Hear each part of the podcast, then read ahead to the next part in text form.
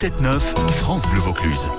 Et tous les week-ends avec Marie euh, Vernet, eh bien, on découvre le Rocher Mistral, ce lieu d'émotion et d'aventure qui propose tout au long de l'été au château de la Barbain des spectacles, des animations, des reconstitutions historiques.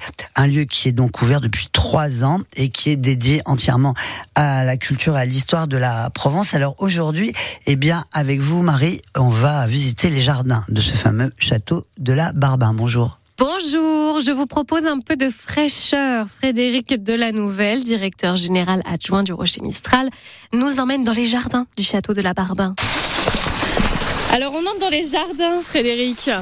Mais que c'est beau, c'est magnifique.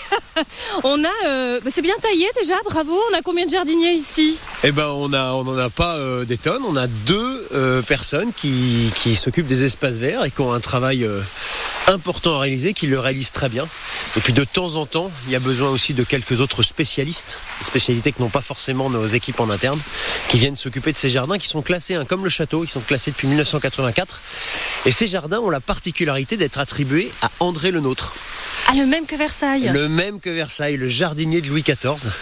Et alors, il n'y en a pas la preuve formelle, mais il y a un système notamment de canalisation qui laisse penser que euh, ça pourrait être l'œuvre d'André le Nôtre. Ce seraient les seuls jardins de Provence qui lui sont attribués. Et on voit les petites voiturettes qui passent. Des voiturettes pour les touristes, ça? Alors, c'est des voiturettes pour permettre aux personnes qui ont éventuellement des difficultés à se déplacer, un peu âgées ou, ou- ou handicapées, de- d'accéder au château. D'en profiter avec le silence malgré tout, parce que je suppose qu'elles sont électriques. Elles sont absolument électriques. Euh, on a des décors sublimes au milieu de la verdure. Qu'est-ce Ouais. que c'est? Ça, c'est monté pour du spectacle en fait? Et oui, puisque c'est dans ces jardins que se déroulent nos spectacles nocturnes. Et donc on a deux spectacles nocturnes. On en a un qui s'appelle Louis XIV, les des jardins le nôtre. Et on a l'autre qui est consacré à Napoléon. Et celui de Louis XIV nécessite l'intervention d'un certain nombre de, danseurs et de comédiens. Et ils sont sur ces petites scènes que vous voyez là. Euh, ils dansent, ils se battent sur les remparts ici. Vous avez des cascadeurs, vous en avez même un qui chute du rempart. Ça impressionne toujours le public. Et donc ces, ces jardins sont, sont encore plus magiques pendant ces spectacles parce qu'il y a des jeux, évidemment, c'est la nuit, des jeux de lumière, il y a des jeux d'eau, vous entendez le bruit des, des fontaines là, qui peuvent, qui, qui sont capables de cracher l'eau euh, jusqu'à euh, une hauteur très importante. Et donc tout ça en rythme de la musique avec des danseurs, des comédiens, de la fumée, des lasers, c'est extraordinaire.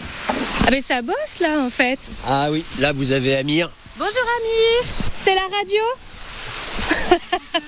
Enchanté aussi Bon alors Amir là il met tout au propre pour que tout à Ah l'heure bah. à partir de, de ce soir là ce soit prêt quoi. Eh ben, Amir travaille au quotidien sur euh, l'entretien de ces jardins, mais pas seulement, parce que, parce que dans le château, il y a beaucoup de choses à faire. Vous avez beaucoup de, de, de, de pelouse, d'entretien, de, les arbres, des, des, des buissons, les mauvaises herbes, donc c'est de la taille. C'est Voilà, on a un champ de lavande devant le château, donc euh, là d'ailleurs, il faut qu'on arrache les mauvaises herbes, parce qu'elles commencent à être un peu nombreuses.